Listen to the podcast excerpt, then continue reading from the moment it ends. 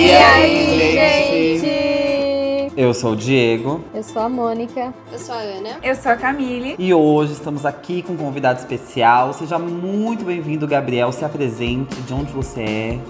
Fale aí pra nós. Gente, é um prazer muito grande poder estar aqui. Meu nome é Gabriel. Eu sou natural de Tatuí, né? Pequena cidade de Tatuí, capital dos doces caseiros, da música e capital ternura. Atualmente estou morando em Americana.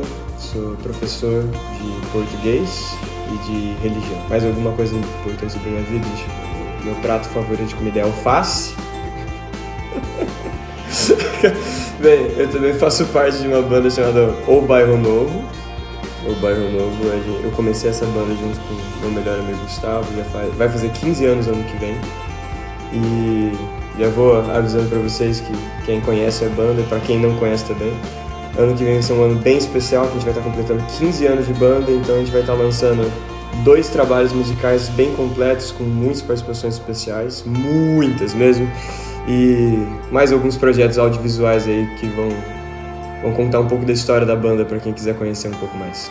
Gente, se você não conhece, vale super a pena. Já dá o play lá no Spotify, porque tem tudo por lá. Então, é isso. O tema da lição dessa semana é Vida ou Morte, a lição 11. Já estamos aí finalizando o ano. E toda quinta-feira a gente tá aqui no Spotify, no Deezer, na plataforma que você der play aí, a gente tá. Então, bora pra lição. Bom, gente, vida ou morte. A gente começa essa lição e assim, eu achei que Deus mandou esse direcionamento, porque logo mais vai sair um vídeo nosso lá no Insta, numa quarta-feira aí desse ano ainda, que vai falar sobre predestinação. E essa tirinha aí do começo traz bastante sobre isso. Mas eu quero saber logo de cara o que, que para vocês essa lição ia trazer, antes de estudar a lição toda, o que, que a tirinha e o texto já trouxe para vocês logo de cara. Eu achei que ia ser total sobre predestinação e eu já tava assim: ah, não, esse assunto de novo não, que ele já deu um nó na minha cabeça, não, Deus. Mas, né, a gente vai ver que não é isso. Olha, eu creio que, que realmente foi, foi uma preparação, tipo assim, pelo menos interessante. pelo menos interessante para o que, que ia se ampliar, né? essa discussão sobre vida e morte no, nos tempos que a gente tem vivido, ainda dentro do contexto que a gente tem vivido. Né? ainda no meio de uma pandemia com tanta coisa, é uma coisa difícil de se falar e creio que é uma coisa necessária de ser refletida, necessária mesmo. Total. E aí, bom, essa, esse tema de escolha a vida, de escolher a vida, não me sai da cabeça a música Preto no Branco do, do Novo Tom, porque é isso, né? A vida, ela dá diversos caminhos pra gente, a gente vai nessa escolha de, de diversas coisas, mas a gente vai é, tendo consequências disso, mas no fim das contas a gente já tem um caminho direcionado e, e no qual a gente deveria seguir para que a gente pudesse escolher essa vida eterna, pudesse escolher essa vida abundante aí. Então eu fico sempre nesse, nesse pensamento de que a vida proporciona muita coisa e a gente tem que ser muito sábio nos momentos das escolhas, assim. Eu acho, eu, eu acho interessante como desde o princípio da Bíblia a noção de vida sempre atrelada à noção de Deus e como isso acaba se tornando indissociável com a noção da criação dele por causa que uma palavra que é muito marcante na, na construção literária de Gênesis é a palavra semente. A palavra semente, normalmente os teólogos eles começam a fazer uma análise dela a partir do, do capítulo 3, versículo 15, né, que é aquela noção da semente da mulher, a semente da serpente, e tem todo aquele embate. E tem toda uma discussão sobre vida e morte que é discutida há, há séculos por teólogos a partir daquele negócio por causa que uma semente vai trazer vida e ao mesmo tempo vai morrer e a outra semente traz morte. Porém, existe uma parte muito interessante que aquela palavra semente, ela não aparece naquele contexto sem antes já ter alguma coisa antes. Vocês, vocês se lembram da palavra semente ter sido mencionada antes desse momento de Gênesis 3? Comida, sabe? Quando fala de enfim, da alimentação. Muito, muito, muito bom.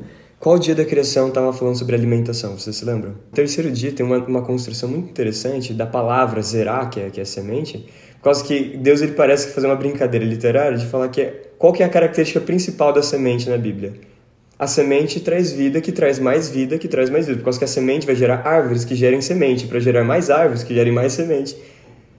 E é interessante que a primeira comparação do que Deus fala que ele vai fazer, ou a encarnação dele como ente humano tem a ver com semente. A esperança no momento de morte, Quando falam, olha, se comer isso, vai morrer. Então eles comeram, você está esperando. A expectativa literária é morte. Mas a contraposição à morte aparece a palavra semente, por causa que a semente é uma vida em contínuo. Uma vida que não para de rebrotar. A noção de vida na Bíblia não é uma noção grega, como uma coisa completamente abstrata, etérea, que está lá em cima, mas uma noção completamente dinâmica de uma vida que não cessa. Ela é um fluxo interminável de vida. Por causa que o que é vida para a Bíblia? Aquilo que gera mais vida. A única noção de vida para a Bíblia não é uma noção estática, é uma noção eternamente dinâmica. E é interessante por causa que a noção de vida vai aparecer como, como né? A discussão de Gênesis é aquela coisa. Mas, caramba, e quando a semente vai vir, né? Sara não pode ter semente. Ela, ela tipo assim, ela, ela, é infértil. Deus vai lá e traz vida para um lugar infértil, para poder ter capacidade de vida. E assim vai surgindo a história de várias mulheres em Gênesis da noção. Deus aí transforma qualquer ambiente completamente de morte em um ambiente de vida. O começo de Êxodo, que cria o cenário para o Deuteronômio, é uma noção dessa, por causa que existe então um cenário infértil, que é a escravidão, uma desumanização de 400 anos, opressão máxima de um império sobre um povo pobre, oprimido, deixado de lado, rejeitado, excluído, desumanizado. E nesse cenário de completa não vida, nesse cenário de completamente morte, Deus faz exatamente aquilo que faz em Gênesis pega um lugar que era sem forma vazio, um ventre que era completamente infértil e traz vida, faz vida brotar para tudo que é lado. Então Moisés ele falando sobre essa noção de vida e morte no final do Deuteronômio, ao mesmo tempo é, é ele pescando, ele jogando uma vara de pescar, buscando a referência lá de Gênesis, lá de Êxodo, lá do deserto, e depois os outros caras lá no final da Bíblia, os profetas e Jesus vão buscar exatamente Deuteronômio com essa discussão de vida ou morte, que eu acho fantástico depois isso. Que comento sobre isso depois também. E a mente Não. de vocês explodem depois desse, desse comentário. Já podemos encerrar o podcast. É, eu também fiquei tipo, não. Gente, foi um prazer estar com tá vocês. Tá ouçam o Bairro Novo, ouçam o podcast. Uma linda noite, feliz Hanukkah. Uma, uma ótima bom, Páscoa. Com esse comentário me fez muito mais sentido, pelo menos abriu minha mente em relação a, ao versículo 20, se eu não me engano, que fala assim que, que o Senhor é, é vida, né? E eu acho muito interessante que em Colossenses traz esse, é, essa, essa frase, né? Só que agora trazendo explicitamente o nome de Jesus. Que fala assim que Jesus é a verdadeira vida. Aí vem João também. Então é muito legal também enxergar essa intertextualidade e saber que talvez as pessoas falaram isso para fazer referência a Deuteronômio, o livro que muitas pessoas julgam como é, um, um livro legalista, né? Cara, isso é muito relevante que você está falando. É, é, é, engraçado, tipo assim, por causa que existe uma discussão em Jeremias, no capítulo 7, que é exatamente sobre isso. Para pensar assim, como que Deuteronômio era visto pós-Deuteronômio? Cara, Jeremias, pensem, teve Josias, né? Josias, ele reacha o livro de Deuteronômio, e, tipo assim, tem uma revolução religiosa acontecendo. O povo ele estava completamente em, em adorações pagãs tudo mais, poste e o pessoal adorando pedra e esse tipo de coisa, e os outros deuses do Oriente Médio. Josias encontra esse livro do Deuteronômio e ele faz o quê? Ele rasga suas vestes perante o livro. Por causa que ele vê quem ele é perante o livro e fala: mano, tem muita coisa errada. Então o, o, o templo ele volta a crescer a adoração volta a acontecer. Os postos são quebrados e tá todo mundo indo para o sábado bonitinho de terno e gravata, tá ligado? Tá todo mundo ali, ó, cantando é, Breve Vem Jesus, sei lá mais quantos. e, cara, é nesse cenário que Deuteronômio é quebrado. A aliança, ela tem um, um, uma noção de vida ou morte constantemente aparecendo. Mas a parte mais bizarra para mim é pensar que a aliança não é quebrada quando eles esquecem o livro de Deuteronômio. Mas ela é quebrada depois que eles encontram o livro do Deuteronômio, quando a, a, a religião já foi restabelecida, quando o, o, o templo foi restabelecido, que é lá em Jeremias. Em Jeremias 7, ele vira e começa a citar Deuteronômio, falando: Mano, vocês estão pegando Deuteronômio e vocês estão olhando as palavras e não estão escutando a voz. Ele vira no capítulo 7 e fala: Eu nunca pedi para vocês construírem holocausto, nunca pedi para fazerem sacrifício. Quando que eu pedi esse negócio? Eu pedi para vocês ouvirem a minha voz. Vocês leem as minhas palavras e não ouvem minha voz. As palavras geram morte, a voz gera vida. Daí acontece uma cena genial, que é o quê? Ele começa a falar sobre o povo lá no deserto, né? Falando, quem dera se fosse que nem aquele povo do deserto que ouvia minha voz, eles erravam pra caçamba. Erravam o tempo todo, mas quem dera se fossem igual a eles, por causa que pelo menos errando, eles não seguiam palavras, seguiam voz. Lá no capítulo 22, a voz de Deus está continuando falando, Jeremias leva para o rei A, a palavra de Deus leva para o rei a advertência divina, e o que o rei faz quando ele se depara com a palavra de Deus? Ele rasga a palavra de Deus e joga no fogo. O pai dele olha a palavra de Deus e se rasga. O filho dele olha a palavra de Deus e rasga a palavra de Deus. Perante a, a noção da palavra e da voz, a gente tem essas duas escolhas: ou rasgar quem a gente é, ou rasgar o que a palavra é. E o, a parte mais bizarra para mim é que ele rasga a palavra simplesmente para poder, tipo assim, não ouvir a voz. Ele quer cumprir o texto, mas não quer ouvir a voz. Quando eu penso no sistema religioso no geral, eu penso quantas vezes a gente cria sistemas que tiram a gente da chance de ter um relacionamento direto com a voz de Deus, vez ou outra em prol da palavra. Leia a Bíblia tantas vezes, ore tantas vezes, faça tal e tal, tal, tal. Você vai cumprindo um checklist onde você não precisa se relacionar diretamente com Deus. Tu precisa, dire... tu precisa se relacionar com o seu checklist, tá ligado? Eu acho que a noção de vida e morte entra também dentro desse contexto. Por causa que a, a noção do exílio é a noção máxima de morte. Ezequiel, o profeta que veio um pouquinho depois, ele conta aquela parábola dos ossos secos, exatamente a noção do exílio, por causa que o exílio é morte completa, a quebra da aliança é o afastamento total de Deus. O afastamento total de Deus o afastamento total de vida. São ossos sequíssimos, sem capacidade de voltar à vida. É o cenário mais infértil que a Bíblia enfrenta, desde, a, desde Gênesis, da terra sem forma e vazio. E ainda assim, ainda assim, a voz de Deus fala: o que você quer que eu faça? Fale. A voz de Deus consegue trazer vida no cenário de maior morte possível. Morte e vida é um conflito eterno, desde a primeira página da Bíblia, durante toda a estadia dos profetas, depois da quebra da aliança, depois em Cristo, depois de Apocalipse, vai sendo um conflito eterno. É até a nossa vida, quando a gente vê um cenário de morte completo. A gente está vivendo os maiores cenários de morte que nosso país já enfrentou a discussão e esse enfrentamento constante de morte e vida é uma luta que qualquer pessoa que está viva vai ter que enfrentar. Por isso que eu acho que a Bíblia vai ser eternamente relevante nesse quesito. Que a gente sempre vai estar no meio dessa, dessa esfera de vida e morte se degladiando, entrando em tensão.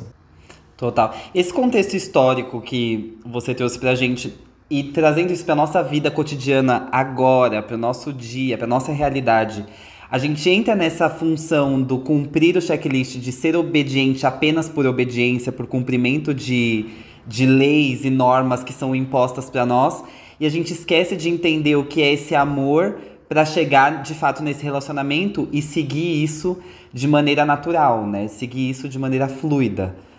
E essa é o, esse é o conflito maior, assim. Eu digo por mim muitas vezes, eu tô na minha vida ah, eu tenho que ir na igreja, tenho que fazer isso, tenho que fazer aquilo, tenho que fazer aquilo outro.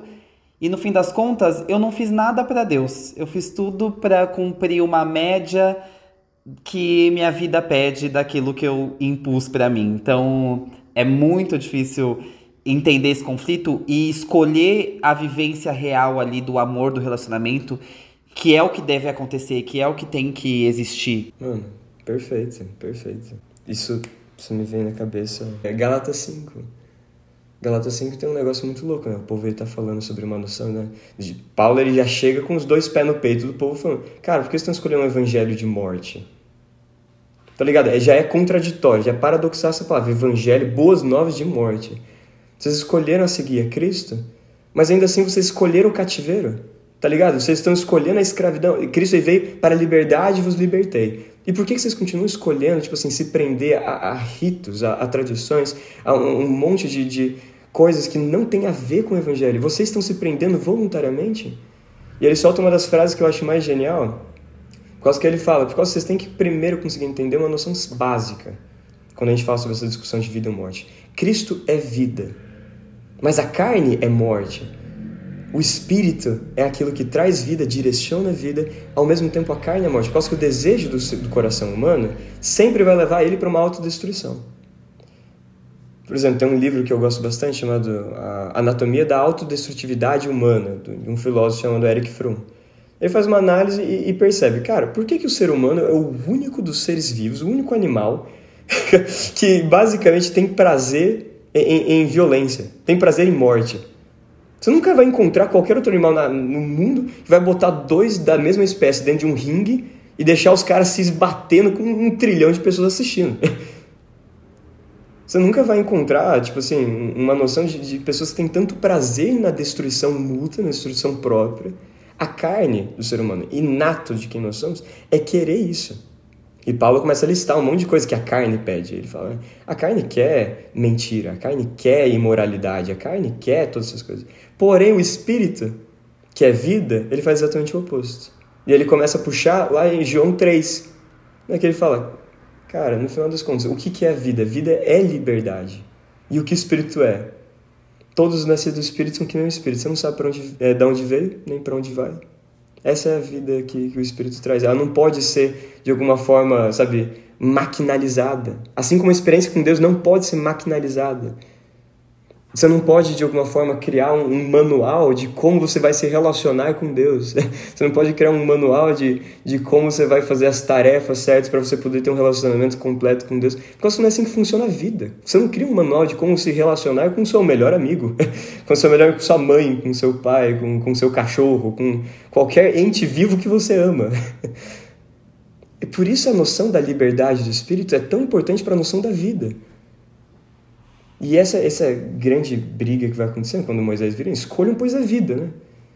Escolham, pois, essa liberdade desse relacionamento com Deus, que não tem a ver com vocês basicamente cumprirem é, pedaço por pedaço do que está em Deuteronômio. É vocês, ouvindo a voz de Deus, entender qual que é o coração divino. O que o coração divino se importa? Para onde o coração divino guia?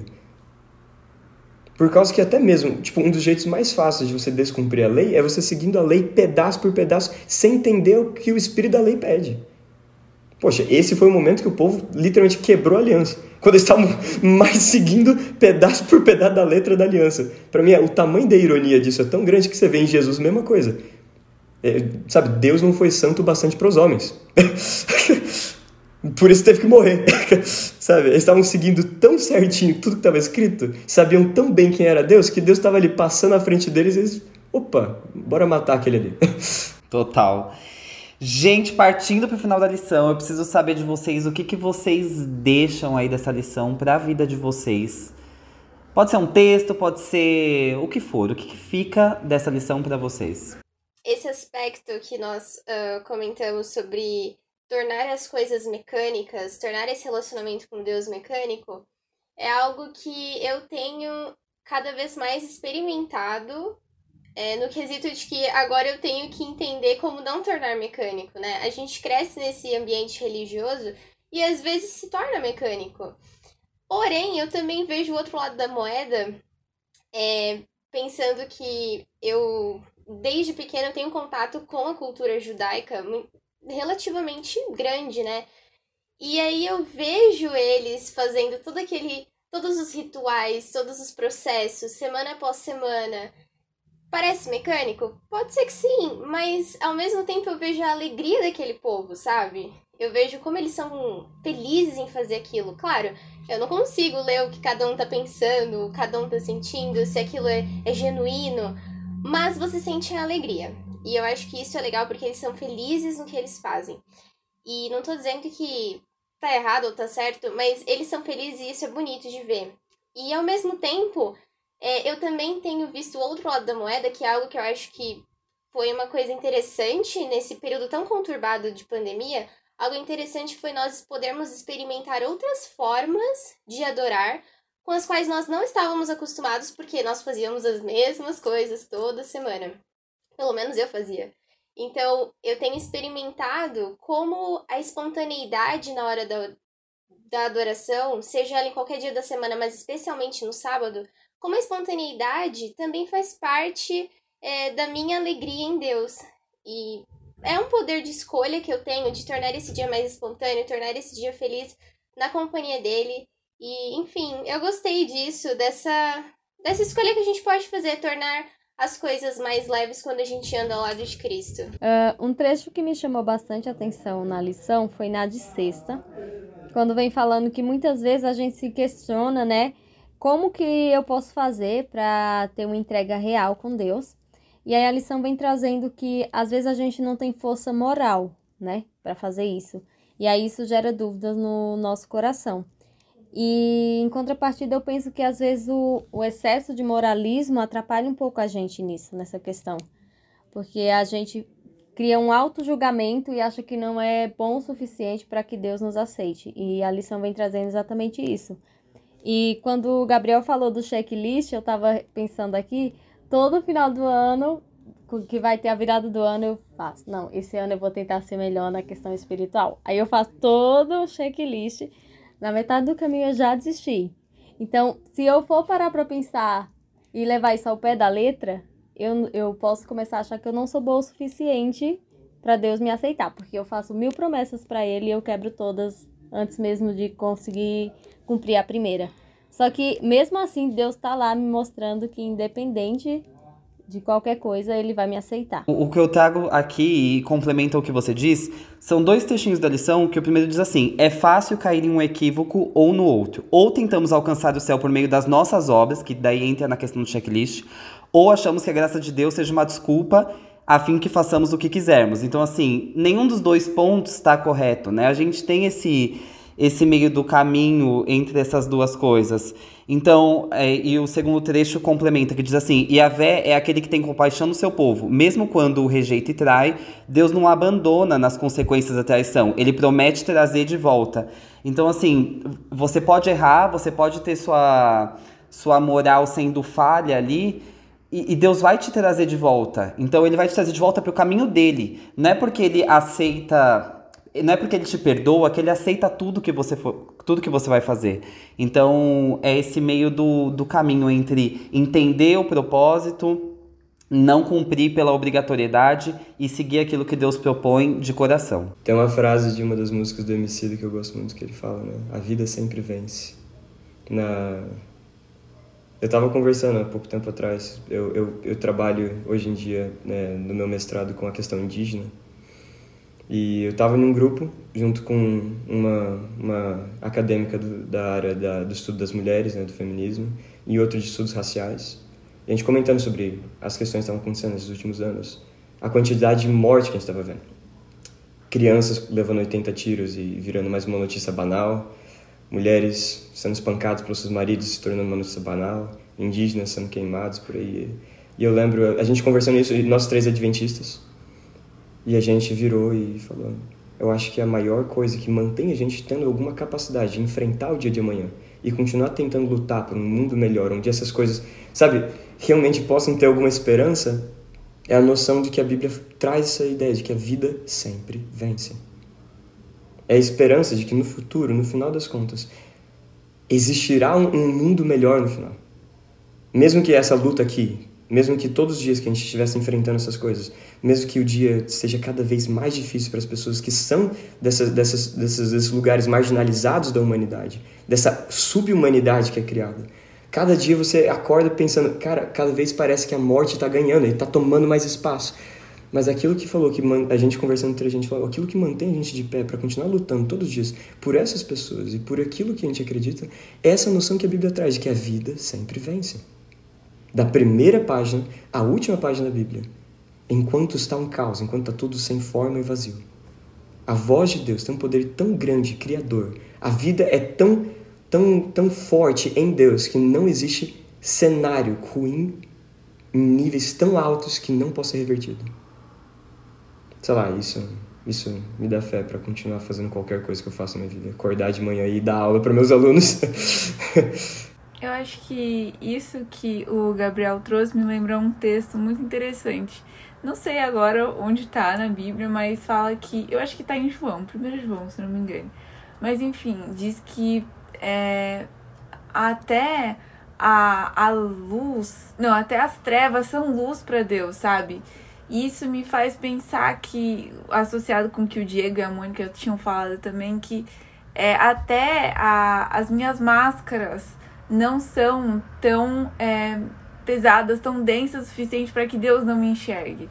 Sabe? Não existe nada que é, ele não possa transpassar para me salvar, para me alcançar, para é, para que a gente fique junto nessa. Por mais que eu tente, por mais que eu finja que eu tente para ele por mais que eu tente tentar, mas eu não consiga nem fazer isso, sabe? Então, é, essa soberania de Deus sobre o universo, sobre tudo, é, dá essa esperança de você tentar escolher a vida de novo, sabe? E saber que tá tudo bem se muitas vezes você cair, mas que a vida tá lá, sabe? Que, que vai nascer de novo, que a planta vai crescer, que a misericórdia de Deus vai renascer.